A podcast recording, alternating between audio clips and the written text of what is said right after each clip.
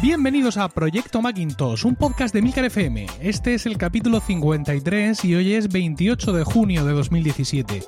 Proyecto Macintosh es el único podcast en español centrado exclusivamente en el Mac y en Mac OS. Hoy hablaremos de algunas noticias del mundo Apple y como tema principal os hablaremos de los teclados, ratones y otros accesorios que usamos con nuestros Mac. Proyecto Macintosh te llega gracias a Zencaster, el servicio web para grabar entrevistas en remoto pero con calidad de estudio. Yo soy Emilcar y hoy me acompañan David Isas y Carlos Burges. Como ves, esto es solo para usuarios de Mac, así que aquí y ahora y para ti comienza Proyecto Macintosh. Muy buenas noches, David. Muy buenas noches, Emilio, ¿cómo estamos? Muy bien, y buenas noches, Carlos. Muy, muy, muy, muy, muy, muy, muy buenas noches. ¿Cómo, estás tan gozoso hoy? No, no estoy nada gozoso. Es, yo creo que es el efecto acción y reacción. Newton creo que tiene que ver algo en esto. ¿Dónde estás? ¿Dónde estás, Carlos? Ya nos tienes despistados. estoy, en España todavía. ¿Todavía? Pero vamos, la semana que viene ya no. O sea, te queda poquito. ¿Eh? El martes. Estás, tranquilo, de vacaciones, relajado, seguro que estás, vamos. No, no, no, no. Estoy trabajando como un animal estos últimos días y lo que me espera. Ay, señor, señor. Bueno, paciencia, paciencia. Si te queda lo mejor del verano, ahora las vacaciones en Austria. Sí, vacaciones, las narices, vacaciones. Ya verás tú qué risas. Bueno, si os parece, los que también están teniendo una, una época muy atareada en estos momentos son los de Apple, porque, bueno, una vez presentados los nuevos sistemas operativos en la keynote de la WWDC, pues ahora toca, pues, las betas para desarrolladores y las betas públicas empezar a ponerlas en marcha y, pues, servirnos nuevas versiones cada eh, dos semanas, más o menos, ¿verdad? Que ese creo que es el, ritmo.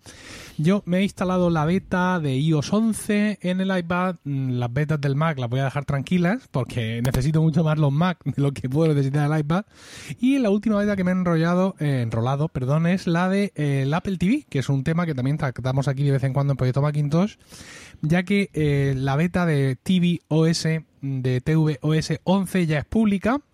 Y la verdad es que es muy sencillo apuntarte, simplemente tienes que irte a, enrolarte en el programa, la dirección, bueno, la pondremos ahí en la nota del programa, ¿no? En emilcar.fm barra proyecto Macintosh, pero es beta.apple.com bata, bata no, barra sp de Pamplona Bata, bata otra vez, no, barra, madre mía, barra beta program, ¿vale? Acabado en M. Ahí básicamente haces login con tu Apple ID, el Apple ID que tienes configurado en el Apple TV, y una vez que has hecho ahí login y que le dices que quieres estar en la beta pública de Apple TV, ya está. Y dices, ¿tú y ahora qué hago? Pues ahora te vas al Apple TV, te vas a actualización de, de, software y entonces reconoce que tu Apple ID se ha metido en la beta y te ofrece una nueva opción que es actualizaciones beta.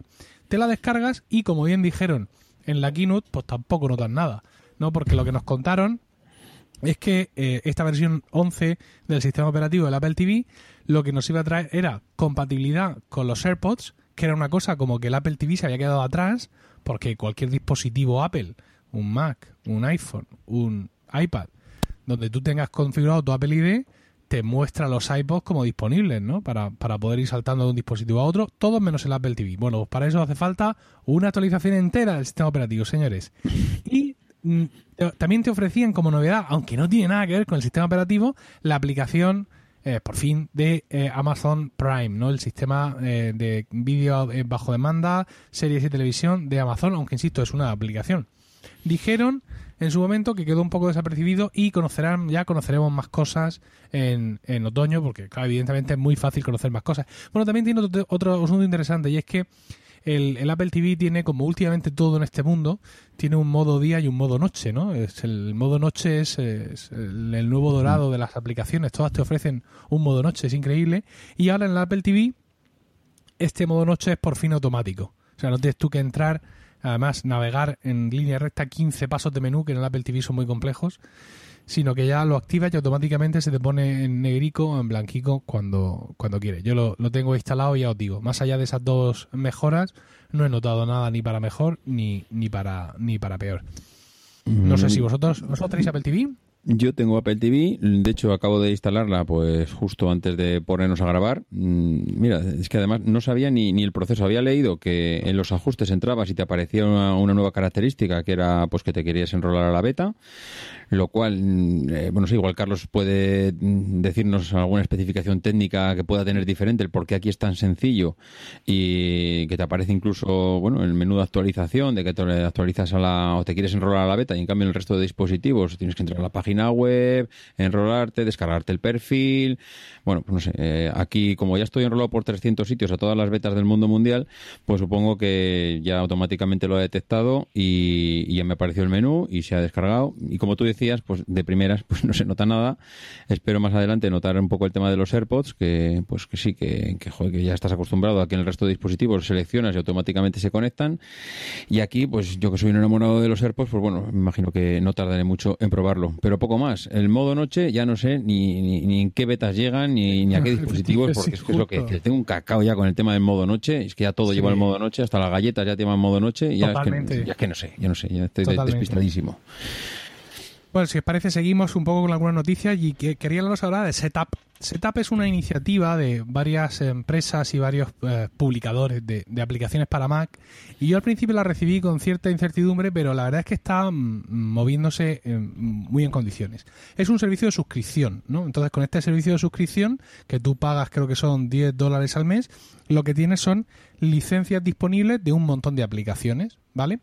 Y bueno, pues al principio, digamos que era una carpeta donde esas aplicaciones eh, estaban, no era una cosa un poco, digamos, primitiva, pero ha ido evolucionando, ahora eso aparece como, como un servicio, la aplicación aparece como un el, el sistema aparece como un servicio donde te muestra las aplicaciones, ya está en un sitio distinto de lo que serían tus aplicaciones instaladas, es más fácil diferenciarlo, y el último paso que han dado, que además es de ayer o antes de ayer o algo así, es que ahora, claro, como es una cosa que cada vez tienen más aplicaciones disponibles, pues es, mm, digamos, resulta para ti más difícil aprovechar tu suscripción, porque tú te has suscrito por una o dos o tres aplicaciones, pero las otras las desconoces, no sabes que están ahí, y en un momento dado, pues podrías aprovechar más cosas. Entonces han incluido un sistema de recomendaciones automáticas, eh, un poco de inteligencia artificial, que eso nunca le ha hecho mal a nadie, y básicamente lo que se trata es ver qué usuarios están usando las mismas aplicaciones que tú y esos usuarios qué otras aplicaciones usan porque así ellos creen pues que más o menos vas a usar evidentemente eh, las mismas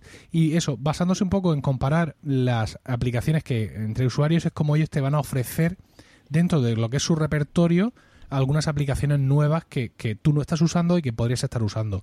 Y claro, insisto, esto es interesante porque al principio no tenía muchas aplicaciones, pero ahora tienen ya 77 aplicaciones, 77 de compañías distintas. Eh, algunas de las más importantes o de las más conocidas son, por ejemplo, Clima y Mac, Gemini, son estas dos son aplicaciones de, del mismo, eh, de la misma empresa. Clima y Mac, ya sabéis, es una aplicación de mantenimiento y Gemini es para buscar duplicados en el Mac. Luego tenemos, por ejemplo, Ulises. Ulises es una aplicación estupenda en la que yo uso para todos los guiones de todos los podcasts y donde tengo mi vida ahí. iFlix, que recordaréis en tiempos de Poncio Pilato, cuando descargábamos y convertíamos, iFlix era una aplicación fantástica para ello, es la, última que yo usé en su momento. HeySober, que es también una aplicación muy interesante, que te oscurece la ventana en las que no estás trabajando para evitarte distracciones.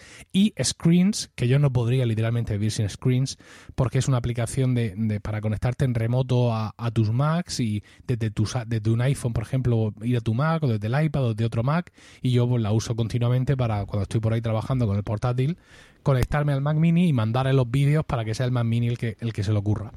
Eh, como os he dicho, cuesta 9,99 al mes. Hay un mes de prueba, o sea, podéis empezar gratis. Y tenemos un enlace patrocinado ahí, ¿vale? En las notas del programa, por si queréis probar a través de ese enlace, que nos dan dos morcillas de arroz por cada uno que se suscriba.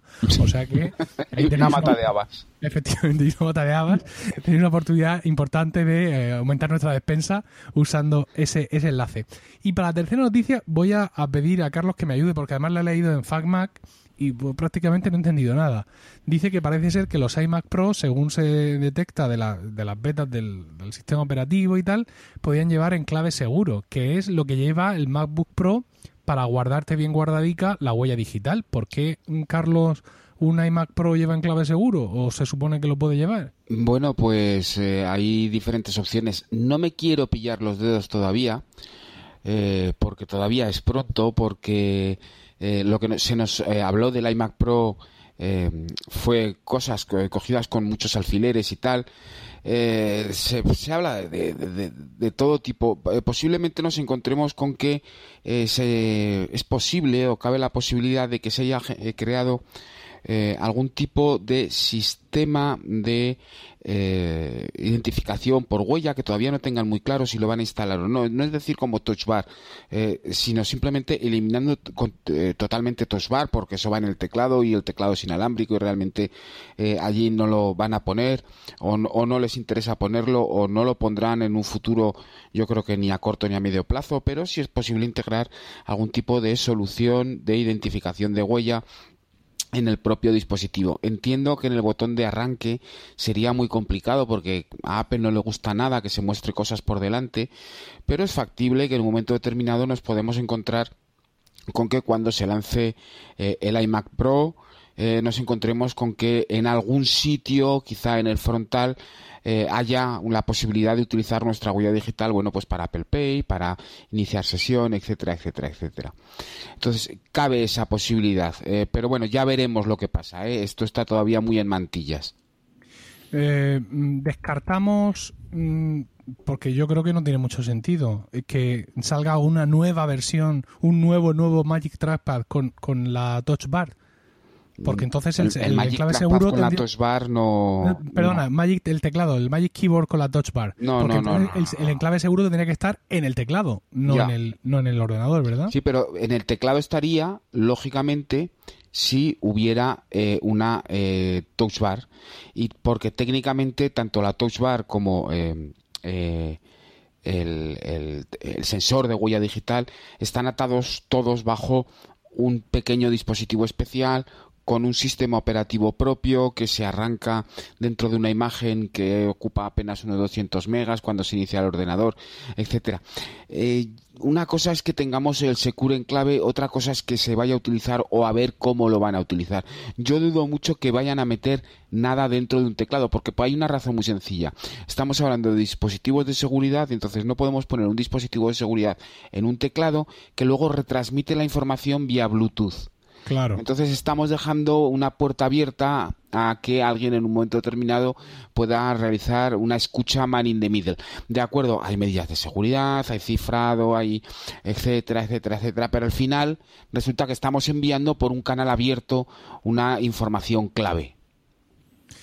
Bueno, pues habrá que esperar a ver. Eh, lo mismo ni siquiera, ¿sabes? Para esta versión del, del iMac Pro y yo que a alguien se le ha colado. Quiero decir, mm, mm, a, base de hacer este tipo de cosas, ¿no? De mirar código en las petas, el Apple TV tendría que ser compatible con mandos para juegos mm, desde hace 10 años. Y lo es desde hace dos. ¿no? Yo recuerdo que la versión de iTunes, ahora sí, que sí, que viene, que viene, que está encima. Oh, qué aburrimiento. Y, y al final, cuando salió, no todos aquellos que lo profetizaban decían, ¿ves? ¿Ves como sí?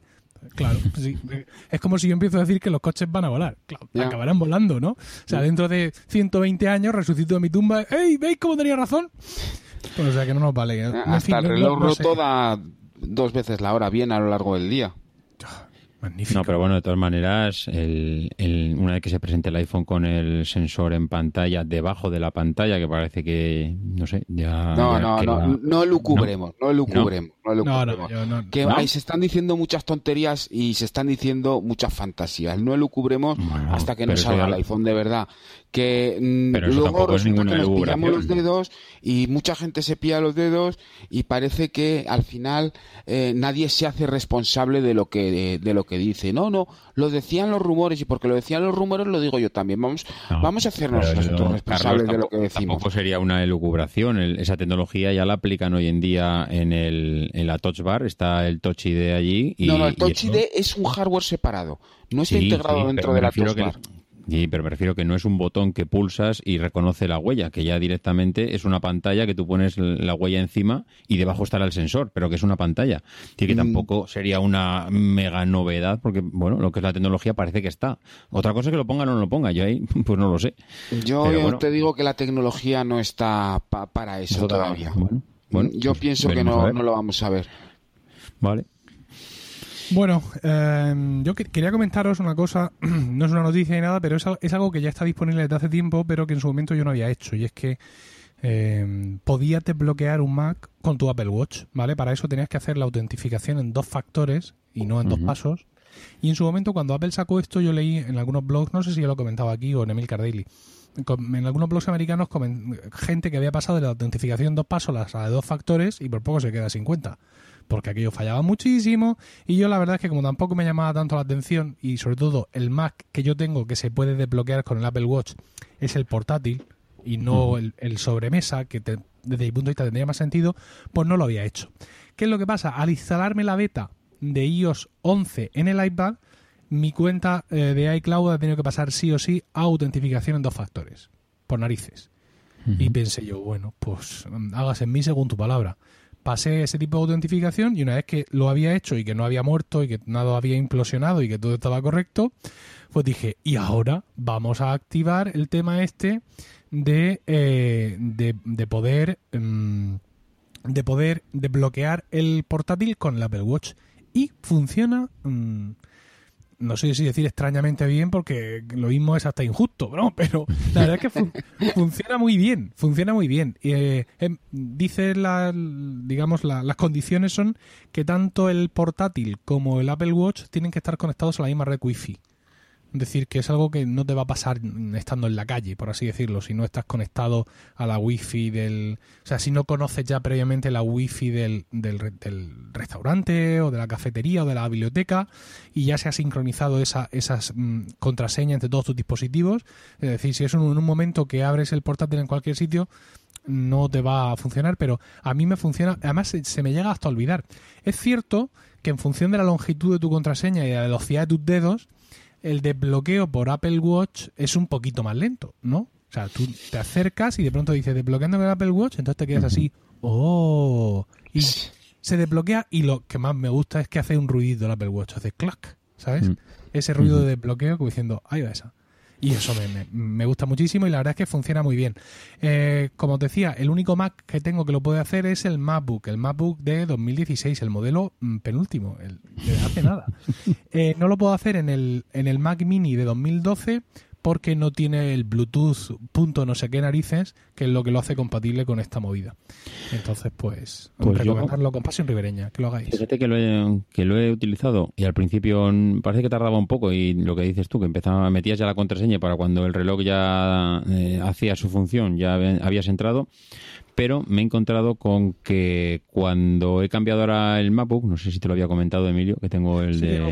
Algo, así, de verdad. El 2017, ¿no? Sí, sí, creo, creo, creo que sí. Uno nuevo, ¿no? Creo que, es nuevo, ¿no? el último, el último. Sí, el último. Sí, el último. Pues fíjate que cuando, cuando lo arranqué la primera vez, lo eché de menos, porque no lo tenía configurado y, de repente me di cuenta que algo que había asimilado sin darme cuenta, pues empezaba, empecé a echarlo de menos. De, ostras, pues es que no se ha desbloqueado. Y ahora que has dicho lo de las, lo de las contraseñas que tienen que estar, o que tienen que estar los dos dispositivos en la misma red wifi, has comentado, ostras, pues, pues fíjate que mm, tengo el recuerdo de que me ha pasado fuera de casa el que se haya desbloqueado, pero claro, puede ser que igual he entrado en una cafetería, ya tenía almacenada la wifi y, y, y los dos dispositivos estaban ya en la misma red. Y eso, mira, pues no me, no me he percatado del tema. Pero sí que es cierto que, ahora funciona muy bien mm, para cuando, porque cuando tienes que tener el, el portátil tiene que estar dormido. Si lo tienes totalmente apagado no funciona, te obliga a meter la contraseña.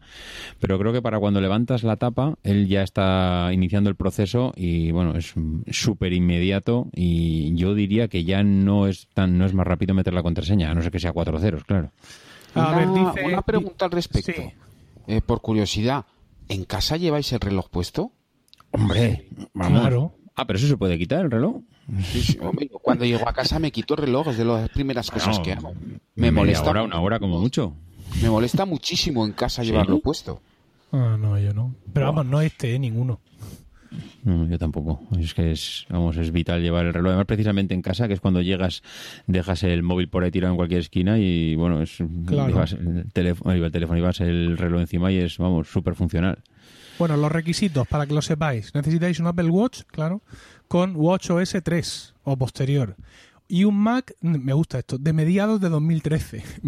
Pero no que lo hayáis comprado a mediados de 2013 de segunda mano a vuestro cuñado Antonio, sino que haya sido fabricado a mediados de 2013 de ahí para adelante y con Mac OS Sierra 10.12, eh, la primera versión o posterior. Eh, si no lo habéis hecho, hacedlo y lo amaréis. Y dicho lo cual, nos vamos a pasar ya al tema principal del día. Eh, todos los grandes héroes tienen un compañero inseparable, ¿no? Un compañero de aventuras sin el cual no podrían desempeñar correctamente su labor. La historia y la literatura están llenas de ejemplos. Don Quijote y Sancho, Batman y Robin, Sherlock y Watson, Ramón y Cajal, en fin, todos. Nuestros Mac, y el de los palotes. Eso, nuestros Mac no son una excepción y requieren de interfaces de entrada de datos pues, para tener efectivamente datos, datos sobre los que trabajar y darlo todo. Así que hoy vamos a contaros cuáles son los que tenemos y disfrutamos y los que os recomendamos o, los que no.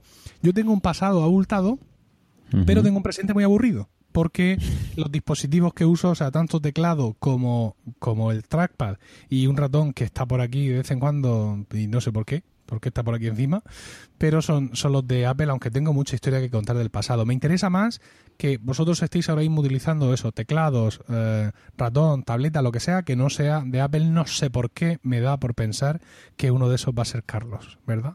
Pues no. ¿Cómo que no? ¿Cómo que no? ¿Cómo que no? ¿Usas el ratón de Apple? Hay, hay, una cosa que hay que tener clara. Cuando trabajas, yo soy primero soy de ratón. Yo el trackpad, la verdad es que NOR. ¿Vale? Yo llevo muchos años con el ratón, he pasado por muchos tipos de ratones. Eh, Apple nunca ha sido demasiado afortunada eh, diseñando ratones. Creo que el, Cierto, cierto. No, no es verdad, tienes toda la razón. Esto hay que reconocerlo. El Magic Mouse, por primera vez, ha sido encontrarme con algo que podría eh, ser útil como ratón eh, y al que le puedo perdonar que no tenga muchos botones mm, debido a la libertad que me ofrece a la hora de hacer cosas con la superficie táctil.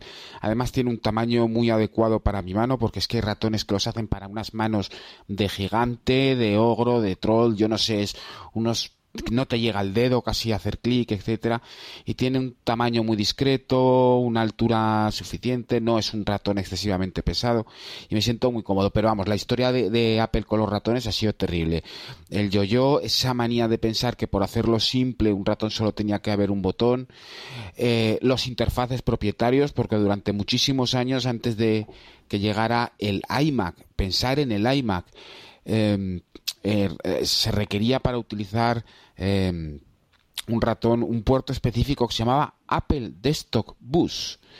Y tenías que comprarte un ratón de Apple o un ratón de terceras partes que utilizara ese tipo de puerto que era una especie de mini DIN específico mm, para los ratones de Apple que hacía falta narices en vez de utilizar un puerto estándar. Pero claro, como no se utilizaban puertos estándar, creo que hacia el G3 es posible que hacia el G3 se abandonara el ADB pero no lo estoy, no estoy muy seguro. Sí, y luego el G3 entró el ratón redondo este, ¿no? Con el puerto USB. El ratón redondo se metió con el iMac y era ya un ratón USB y ya se permitía utilizar ratones USB. De hecho, con el iMac en función del sistema operativo em, se permitían utilizar periféricos em, USB de clase 2 que se llama, es decir, con unos drivers estandarizados, con lo cual muchas cámaras USB funcionaban sin necesidad de drivers ratones, etcétera, etcétera. La historia es que hasta el, yo creo que hasta el Magic Mouse, hasta el primer Magic Mouse, aun, el de pilas, todo el resto de ratones de Apple han sido terribles, espantosos, monstruosos. Eh, el de la bolita, eh, bueno, daba para cantidad de juegos eh, de palabras mm, de dos rombos o de tres rombos incluso. sí. Eh, eh, el transparente de un solo botón, pues tampoco es que era precisamente el mejor ratón del mundo y en general, pues eran ratones con muy pocos DPI, con muy pesados, con tamaños muy incómodos, muy poco ergonómicos y tal. Entonces, antes del Magic Mouse yo sí que estaba utilizando em, eh, diferentes tipos de ratones, casi siempre de la marca Logitech. Eh, no he caído en las garras de Microsoft en ratones específicos porque los hacen muy grandes y yo tengo las manos muy pequeñas. Y al final no, no soy Trump, pero tengo las manos pequeñas. Y al final eh, lo que ocurre es que eh, unos ratones tan grandes eh, resultan muy incómodos de trabajar. Entonces sí que tengo aquí una buena colección de ratones que ahora me estoy unos regalándolos, otros deshaciéndome de ellos y tal. Y creo que mis últimos cuatro ratones fueron un Logitech MX310 del que me compré dos unidades y, lo he tenido durante trabajando durante yo creo que siete u ocho años fácilmente. Porque era más barato, Carlos, dos unidades.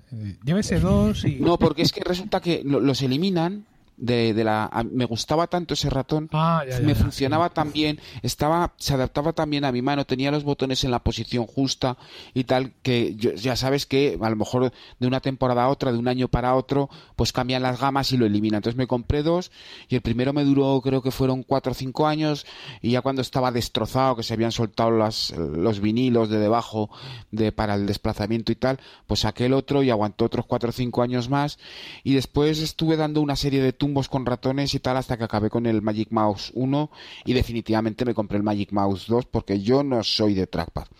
Y al respecto de los teclados, ahora estoy aquí con un porque como me he cambiado de ordenador, no sé si lo sabéis, sí que lo Sí. sabéis, porque me he puesto muy pesado, me he quitado el Mac. Pro, tengo ahora un MacBook Pro de 15 pulgadas. He vuelto a entrar en el mundo de los portátiles por obligación, cosa que no me resulta demasiado emocionante. No me acordaba yo el problema este de controlar las temperaturas, controlar los ventiladores. Es verano, qué rollo, qué tal, qué cual. De repente te das cuenta que estás trabajando más con el iPad porque no te da tanto la brasa con el tema de las temperaturas. Pero bueno, esa es otra historia. Y tengo aquí un Logitech de estos solares, creo que es un K90, un K70 aquí, que me está haciendo un K60 exactamente, que me está haciendo el, el, el apaño, pero en teclados, por ejemplo, sí que he utilizado teclados de Microsoft. Microsoft hace muy buenos teclados cuando mm, si compras no la gama más baja, sino incluso la gama intermedia, teclados con curva incluso. Y también estuve muchos años con un teclado Logitech del que posiblemente seguiría con él si no hubiera sido porque se rompió, era un teclado de radiofrecuencia se, se rompió el botón de arranque. Yo no sé por qué. No había sentido ni razón para que se em, rompiera ese botón de arranque, pero bueno. Y prácticamente después he estado con un teclado de Apple, el teclado extendido de Apple, con cable, eh, porque esto de estar Que en, cambiando paz descanse, baterías- que en paz descanse, ¿no? Que en paz ¿Eh? descanse. Que en paz descanse. El Ese teclado. teclado lo, lo regalé con el, con el Mac Pro. ¡Oh! ¿Mm? Ese teclado, el, justo lo regalé dos días antes de que eh, me- descubrir que ya, no lo fabricaban más o que ya no estaba disponible. Pero bueno, es igual. Eh, teniendo el portátil, realmente con el portátil pues tiraremos para adelante, para arriba y para abajo por todo el mundo. Y, y, y, y teclados, la verdad es que el problema del teclado, sobre todo, es que es algo muy personal. Tus dedos tienen que acostumbrarse a un teclado, la posición de las teclas, la presión, etcétera. De hecho, no hay nada peor que estés trabajando en la oficina y te des cuenta con espanto que las de la limpieza te han limpiado el teclado. Y la roña que tenía el teclado y ese tacto ha cambiado y de repente ya no te- ya no se siente como tu propio teclado. Es terrible. Es una sensación de violación total. Sí, la verdad es que sí. Yo, te- como decía, tengo los teclados eh, oficiales de Apple, pero no, no siempre ha sido así. Cuando me, me compré el primer iMac, mi iMac blanco, ¿no? El primero con Intel, venía con el teclado de Apple de aquel entonces, el teclado USB, que era un teclado con unas teclas muy altas, era un teclado muy duro, que estaba muy bien, pero mm, yo necesitaba algo con unas teclas un poquito más bajas, ¿no? Entonces me compré un, un pack que tenía Logitech de un teclado más ratón de Apple. No dejaba de ser el mismo pack que tenía, digamos, para Windows, lo que pasa que era blanco y tenía las teclas auxiliares ordenadas como las tienen los Mac, ¿no? Teníamos la tecla comando, la tenía al lado de la barra espaciadora, al lado de la de adopción y al otro lado la de, la de control. Era muy bueno, muy bueno. El, teclado era, el perdón, el ratón era el típico de Logitech, ¿no? Este es súper ergonómico. Y la verdad es que, eh, bueno, pues eso. mm, Ahora mismo sigue funcionando ese teclado porque mi, mi primo Javier se quedó aquel iMac aquel iMac que sigue funcionando, un iMac Core Duo, no le funciona la pantalla, pero él lo tiene conectado a un monitor externo y el teclado y el ratón que está usando siguen siendo aquellos. Y la verdad es que estaba muy interesante. Tenía algunos botones extras, pero sin demasiados escándalos, ¿no? No eran estos ratones que parecen ferias, sino que tenía pues un par de botones y, ya está, y muy interesante. Después de aquello, pues ya volví, cuando me compré el iMac, el iMac de aluminio, usé el teclado extendido, el teclado que ha mencionado Carlos, que además es el que uso en la oficina, me lo he llevado allí para usarlo con el PC de allí, y después pues he ido con los Magic Trackpad, pues eh, los que han salido, y ahora tengo esos Magic Trackpad y Magic Keyboard, son los que tengo aquí. Y los ratones pues también he usado los de, los de Apple. Me ha pasado una cosa curiosa, y, y que dice mucho de los trackpads de Apple, y es que cuando yo fui a comprarme mi primer portátil de Apple, que fue el primer MacBook Air, eh, yo fui, mi idea era llegar y comprarme el portátil y un ratón. Lo tenía clarísimo, ¿no? Bueno, pues voy a ver qué ratones tienen por allí, un ratón pequeñito, tal, para llevarlo junto con el portátil en su bolsa o lo que sea. Y bueno, pues luego allí me emocioné, oh, mi portátil nuevo, no sé cuánto, las tonterías, y cuando llego a casa digo, anda, si no he comprado ratón. Bien, yuju, campeón, world champion. Entonces, abrí el ordenador, me puse a funcionar y cuando vi cómo funcionaba el trackpad de aquel Mac, porque yo hasta entonces, aunque ya tenía Mac, pero nunca había tenido un portátil Mac. Lo que había tenido en portátiles, eran mis dos últimos PC fueron portátiles. Y cuando yo probé aquel trackpad dije, no, no me hace falta ratón. Evidentemente yo no tengo, no hago un trabajo de diseño, ni tengo ese bagaje que puede tener Carlos u otra gente de venir de trabajar mucho con aplicaciones de diseño, para lo cual evidentemente el ratón es el rey. Entonces yo me quedé maravilladísimo hasta tal punto que en cuanto pude migré a trackpad para también el, sobremesa, ¿no? Entonces pues yo digo, es una historia poco edificante porque aunque he tenido mis infidelidades, pero básicamente lo que uso son siempre los dispositivos de, de Apple. Incluso voy a decir, lo último ya. En el PC del trabajo he estado usando el Magic Trackpad 1.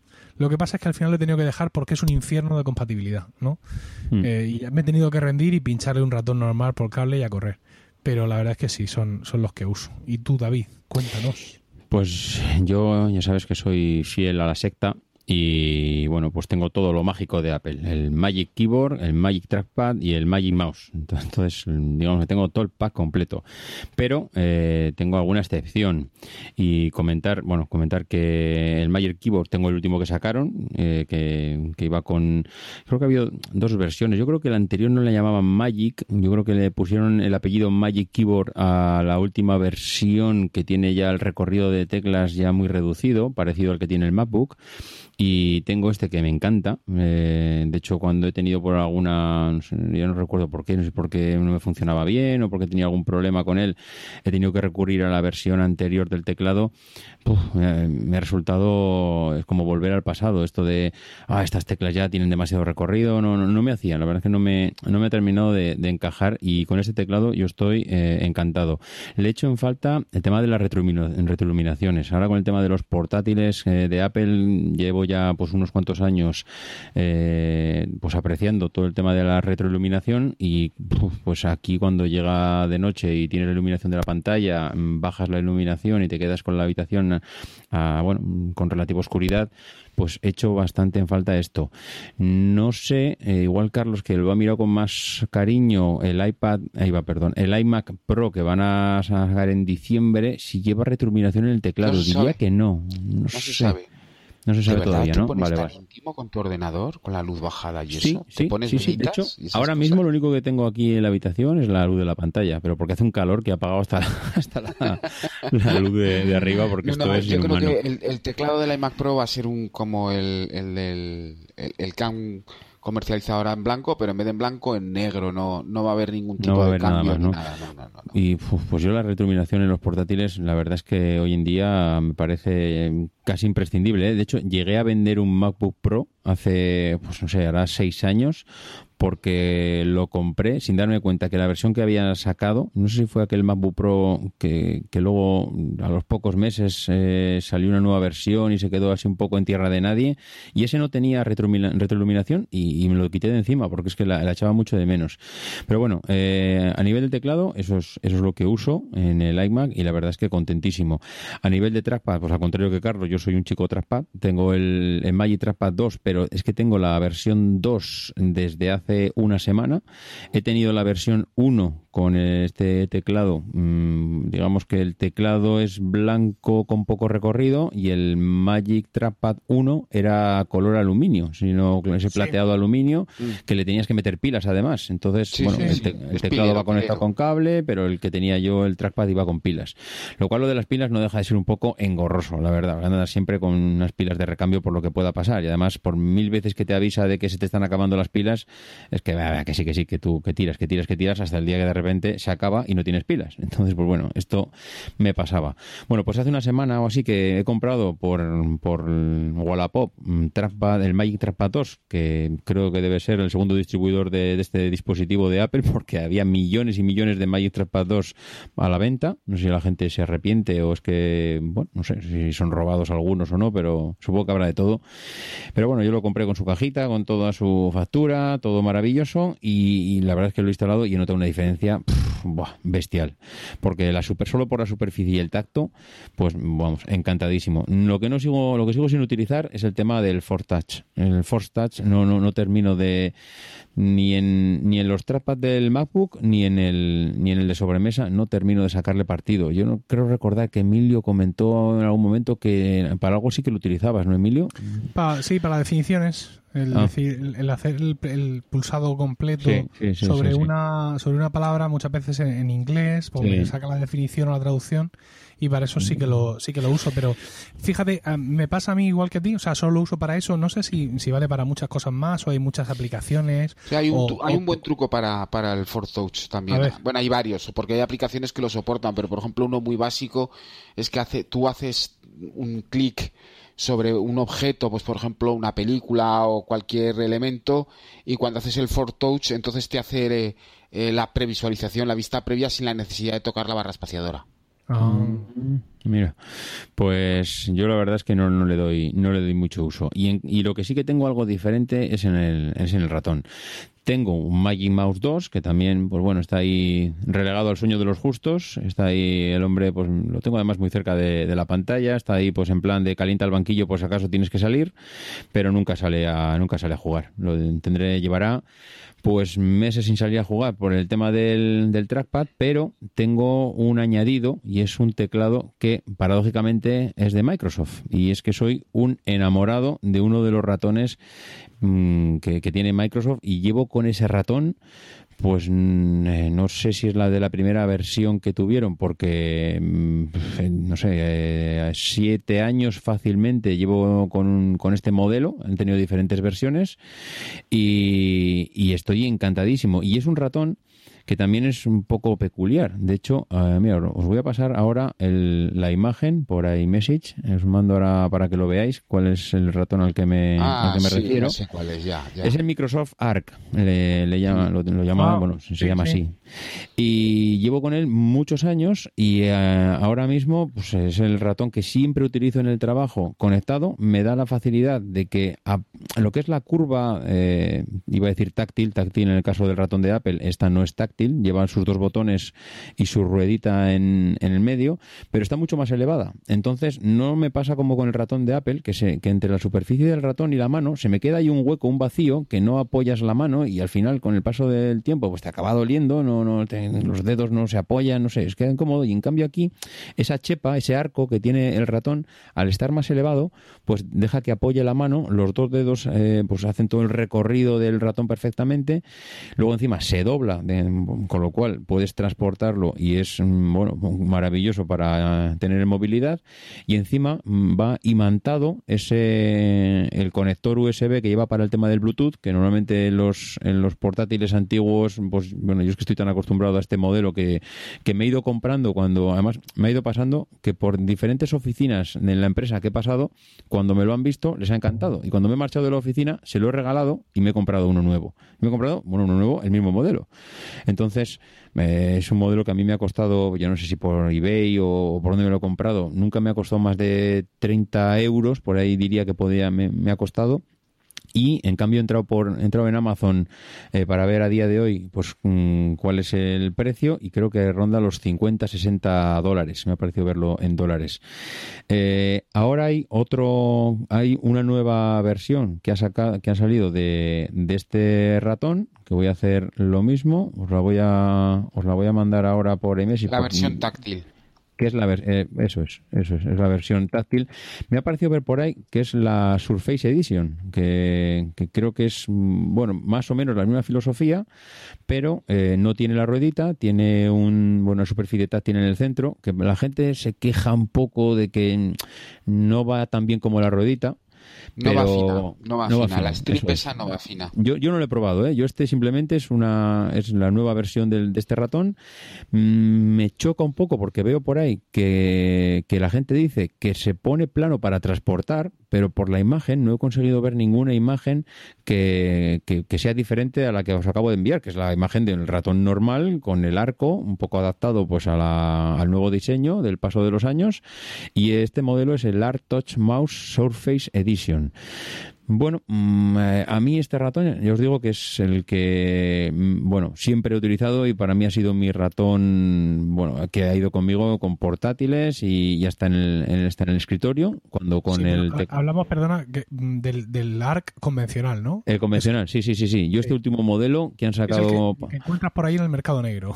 sí, pero lo, encontrarás, Emilio. Yo estoy convencido que si estás por utilizar este ratón, yo creo que si ahora mismo se me vuelve a romper, eh, entro por, no sé si por Wallapop o por eBay, seguro que hay algún distribuidor que sigue teniendo en el escaparate algún ratón de estos, porque Microsoft ha vendido muchísimos ratones de este, de este modelo. Y Microsoft vende muchos periféricos, muchos teclados y muchos ratones y tiene algunos productos que no son especialmente buenos pero cuando pega, pega muy fuerte porque algunos modelos de teclado y algunos modelos de ratones eran mm, excelentes, o sea, no cabía expresar otra opinión, absolutamente excelente. Yo, por ejemplo, estuve cuatro o cinco años con un teclado curvo de Microsoft que lo tuve que abandonar porque me levanto a trabajar a las 7 de la mañana y era verano y se quejaban de que se oía mucho ruido del teclado al del teclado al teclear y ah, pues tendré que buscar uno más silencioso y tal.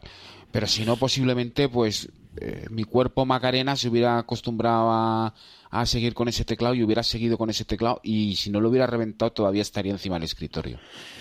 Pues eh, lo que yo nunca he llegado a ver a nadie, y fíjate que en su época mm, se parece como que se quisieron poner de moda para la gente que hacía mecanografía, esos teclados que tenían las teclas separadas, una para cada mano, mm, que supongo que ya sabéis a cuál me refiero, no sé si tenían alguno. Apple tuvo uno, ¿verdad, Carlos? Apple, tuvo uno. Apple tuvo uno, sí. Ah, sí. Apple ah, tuvo uno de esos, sí, sí, sí. sí, Pues, y, y de hecho posiblemente sus primeros teclados, los teclados para sus primeras máquinas, eran estaban mucho mejor construidos y mucho eran mucho más competitivos que después eh, las posteriores versiones. De hecho, yo creo que desde que se lanzó el iMac como tal, eh, todos los teclados que ha ido comercializando Apple con sus ordenadores eran un poco para cubrir la papeleta porque en concreto, bueno, el del iMac era bastante malo, luego se añadió ese mismo teclado a los, a los G3, a los, al pitufo, me refiero al, al verde lapislázuli,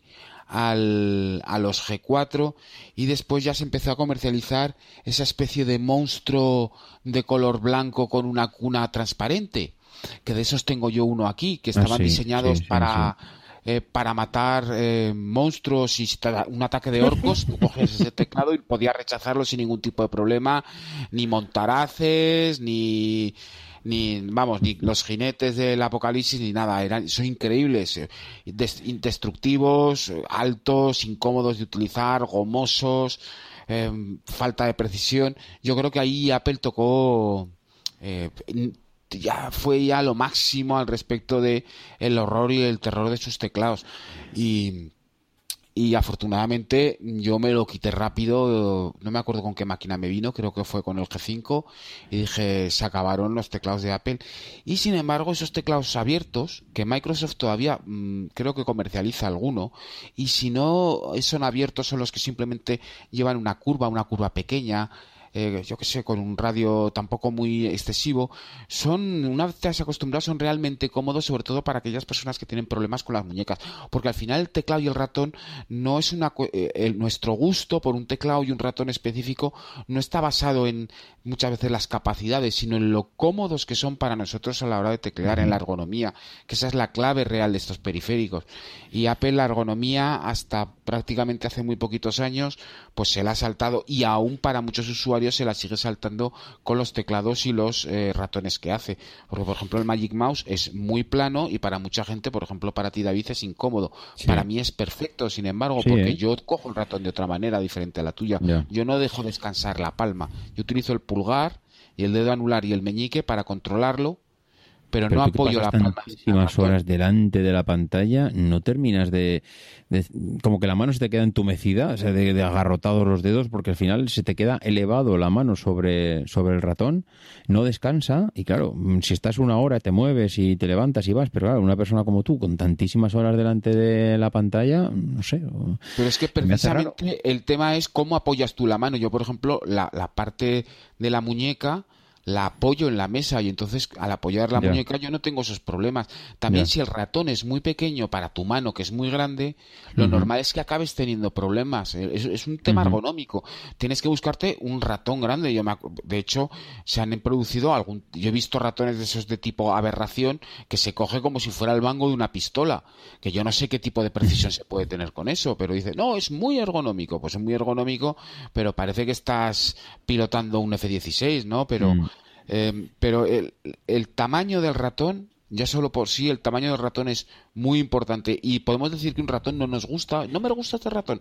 No es que no te gusta, es que no es lo bastante grande para tu mano. Un ratón, una mano grande requiere de un, de un ratón grande que te permita mantener una postura relajada. En el teclado la cosa cambia un poco, pero en el ratón es mm. imprescindible. Y el trackpad, por ejemplo, a mí no me gusta porque me hace eh, ya no solo es por la irritabilidad que me causa el no ser todo lo preciso que soy con el ratón, sino que además me hace mantener la mano en, suspensión y me siento muy incómodo con ello. Yo eh, intenté en sus, decir en sus años, que ha pasado ya igual 15 o 20 años, mm, porque vi al, a uno de los delineantes de, de, mi oficina que se encargaba de, pues bueno, hacer todos los, sacarnos planos, manejar todo lo que era la parte, pues bueno, de, diseño CAD eh, que teníamos en oficina, y, esta persona utilizaba el típico ratón Logitech, que es grande, porque esos, normalmente los, ratones Logitech son grandes, pero que además tiene, mm, bueno, empiezas a contar mm, ruedas, pulsadores, botones, deslizadores. Bueno, tenía 450.000. Y esta persona realmente es que le sacaba partido porque es que era, era, vamos, era una delicia solo verle trabajar. Ver como con todos los dedos de la mano prácticamente manejaba la pantalla desde el ratón, que era una bestialidad. Hombre, yo entiendo que si eres una persona así, mm, pues sí, es, verdad que le tienes que sacar mucho partido. Yo lo intenté, pero fui incapaz. Fui incapaz yo, porque... Yo hubiera tenido un ratón de esos, pero yo tengo un problema y es que soy zurdo. Entonces, cuando hacen los ratones multibotón, los hacen ergonómicamente pensados para diestros. Y entonces yo blasfemo y ese tipo de cosas. Al final tienes que adaptarte a lo que te ofrece un mayor nivel de productividad. A mí, claro que me encantaría poder utilizar un ratón multibotón. Lo tendría súper configurado. Vamos, hasta por perfiles de aplicación que saltaran automáticamente. y con Apple Scripts y con virguerías. Eh, al final me evitaría ejecutar mogollón de atajos de teclado. Pero es que lo hacen para diestros, que esa es otra. No, hay ninguno eh, que sea problema que tenemos el porcentaje elevado. Bueno, no tan elevado, pero un porcentaje de la la población. No, no, había caído yo en el tema este de los zurdos. Yo pensaba que había ratones para, para gente. Que dices. ¿Eh? por ejemplo, tenía un ratón para zurdos y, no lo comercializaba ni en España. Y de hecho, Apple, eh, su teclado, ese teclado tan maravilloso que hace, resulta que solo pone control, opción y comando en el lado izquierdo de la barra ah, espaciadora. en el lado de, la derecha tenemos comando y opción. O sea, yo quiero mi control, que soy zurdo y tengo que eh, cruzar toda la mano para ejecutar un atajo de teclado porque la man, porque no voy a levantar la mano del ratón para ejecutar un atajo de teclado no te, has, ¿no te has acostumbrado a, cruz, a, utilizar la, la, mano diestra o la, o la izquierda en este caso bueno, tú dices, joder, soy, soy zurdo. Bueno, y, es que no tengo por qué me no tengo por qué acostumbrarme. No me, no me opriman, no me ofendan. No, no, pero ahora, pero no. ahora no te he entendido. No, porque claro, yo lo tengo a la izquierda. Para, yo soy diestro, pero lo tengo en la izquierda y en cambio, bueno, lo utilizo. No, he notado nunca, ostras, pues joder, qué bien me vendía esto a la derecha que soy diestro. Y en cambio tú dices, joder, yo lo tengo a la izquierda y dices, ¿y por qué tengo que cruzar el ¿Por qué tengo que cruzar la mano por encima del teclado para hacer? Si precisamente tú no tienes que cruzar la mano, lo tienes a la izquierda y desde la izquierda sí, No, no, vamos a ver. Si yo tengo a la izquierda los tres teclas de atajo de teclado básicas y tengo mi ratón a la izquierda, el movimiento ah, vale, natural vale, vale, ya te entiendo. Eh, para ejecutar un atajo de teclado es quitar la mano del ratón y ejecutarla porque es el camino más corto. Pero si estás haciendo varias cosas, y yo incluso a veces hago complicadas cosas porque pinchas con hay, hay, opciones por ejemplo de pinchar una serie de documentos y realizar una maniobra con ellos. Y tengo por ejemplo ahora tengo el trackpad del, del portátil pero a veces tenía un Magic Trackpad que utilizas el Magic Trackpad para hacer unos gestos adicionales mientras tienes una serie de archivos seleccionados. Pero el problema está que si por narices tienes que mantener la mano sobre el ratón por lo que sea y tienes que ejecutar eh, un atajo de teclado, pues tienes que pasar toda la mano por encima del teclado para poder acceder a control, que además resulta muy incómodo porque todos los atajos de teclado, por ergonomía y todo el juego de manos por encima de un teclado está pensado siempre para diestros. A los zurdos que nos zurzan, ¿eh? todo con Z. Oye, una cosa antes de terminar, vamos a, hablar de, un tipo de teclado antes de que nos inunden luego el, blog con mensajes diciendo no habéis hablado de esto. Y en los teclados mecánicos. Los teclados mecánicos que en su momento se desecharon, se desecharon, digamos, de la industria. Los teclados inicialmente eran todos mecánicos, eran estos que hacían clac, clac, clac, clac cuando escribías. Y bueno, pues se fueron desechando porque tenían un recorrido muy amplio, porque eran muy ruidosos, para trabajar en zonas comunes pues eran problemáticos y bueno, bueno aparecieron los no es que aparecieran, sino que en una convivencia con los teclados de membrana pues fueron cediendo y fueron los de membrana los que se acabaron imponiendo. Sin embargo, eh, hay una nueva ola que nos, que, que nos sacude de amantes de los teclados mecánicos, ¿no? Eh, y entonces incluso hay, eh, hay todo, hay todo un, un argot en, en, este sentido. Cuando tú te compras un teclado mecánico, no te compras cualquier teclado mecánico. Bueno, hay muchos fabricantes, hay mucha gente que está en el tema, pero digamos que hay tipos de teclas. Hay tipos de teclas, es, digamos, es el, las, teclas tipo Cherry, que se llaman Cherry MX, y las hay de, diversos tipos, y en función de la tecla que tú te compras o de las teclas que pongas, pues esas teclas tienen un recorrido y una sensibilidad distinta, ¿no? Incluso mm, llegando ya al, al sumum de lo que no sé qué, tú puedes configurarte un teclado ¿no? Con varias teclas o, mm, ay, voy a pedirme una tecla intro de este estilo. Ahora que ya tengo el teclado, mm, estoy esperando que me llegue un intro de no sé qué, porque me gustaría más tener ahí ese tipo de tacto. Hablamos de, eh, hemos dicho que son Cherry MX, pues hay tipo Black, eh, Red, brown, eh, blue, green y ya os digo, no solo es una cuestión de, que se denominan por un color, sino que estas teclas son distintas. Eh, es distinto usar un teclado que tenga este tipo de teclas, que tenga blue o que tenga red o que tenga lo que sea.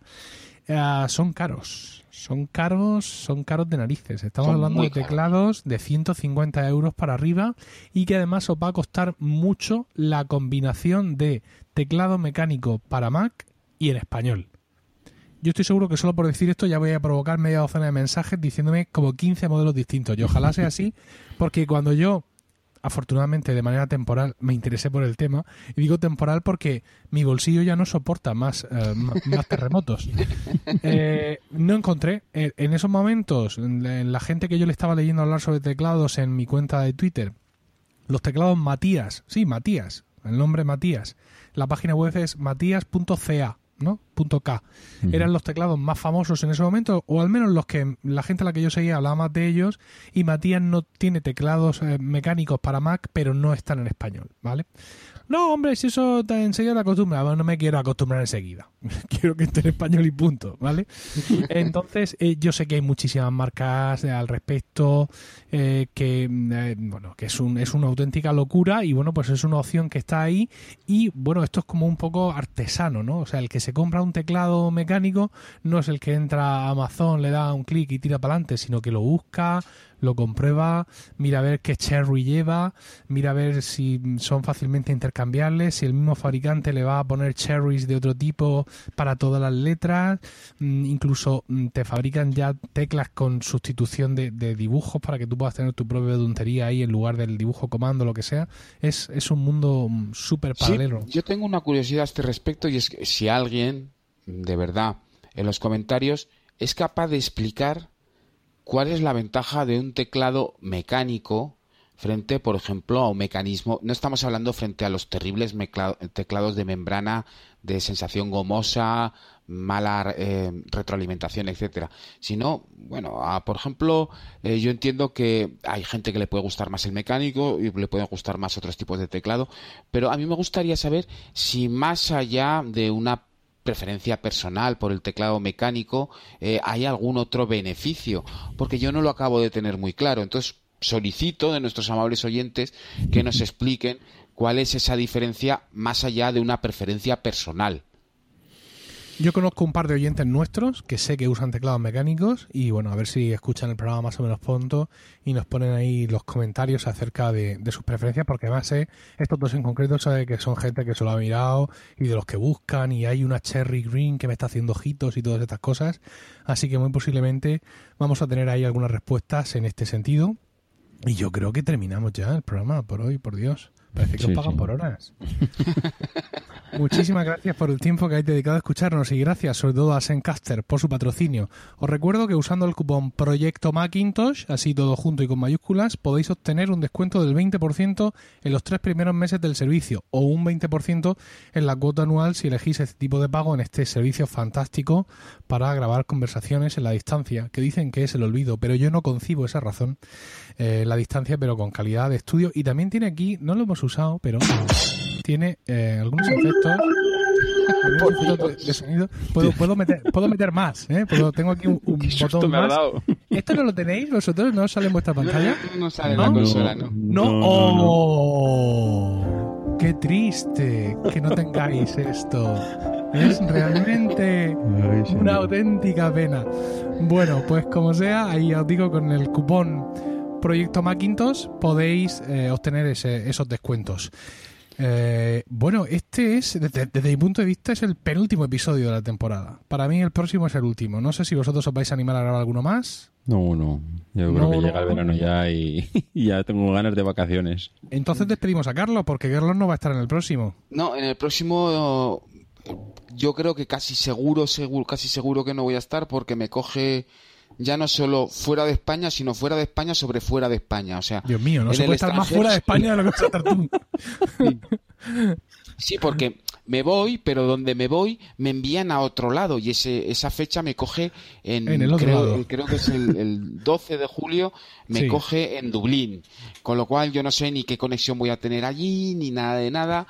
Eh, hombre, por el hotel en el que voy a estar, yo sospecho que podría ser que pudiera participar, pero todavía no lo tengo muy claro. Así que de momento pues- yo me voy a ir despidiendo ya hasta el otoño. Feliz verano y todas esas cosas. Y bueno, pues eso, despedidos chicos de nuestra audiencia. Pues nada, que. Bueno, tú, Emilio, tú y yo nos Sí, vemos dentro de 15 volvemos. días. Eso Sí. es, tendrán que soportarnos 15 días dentro de 15 Sí, días. Y Carlos, pues nada, que disfrutes del verano, ¿eh? No trabajes Bueno, mucho. yo, yo voy a estar trabajando todo el verano, ¿vale? Pero me acordaré de vosotros muy tiernamente. Estupendo. Pues nada, lo dicho, muchísimas gracias por escucharnos y hasta el próximo programa. Un saludo. Aquí termina Proyecto Macintosh. Gracias por el tiempo que habéis dedicado a escucharnos. Tenéis nuestros datos de contacto en emilcar.fm barra Proyecto Macintosh, donde también esperamos vuestros comentarios. El próximo programa será dentro de 15 días y hasta entonces no dejéis de visitar fac-mediomac.com para manteneros al tanto de tutoriales, novedades e información sobre el Mac y Mac OS.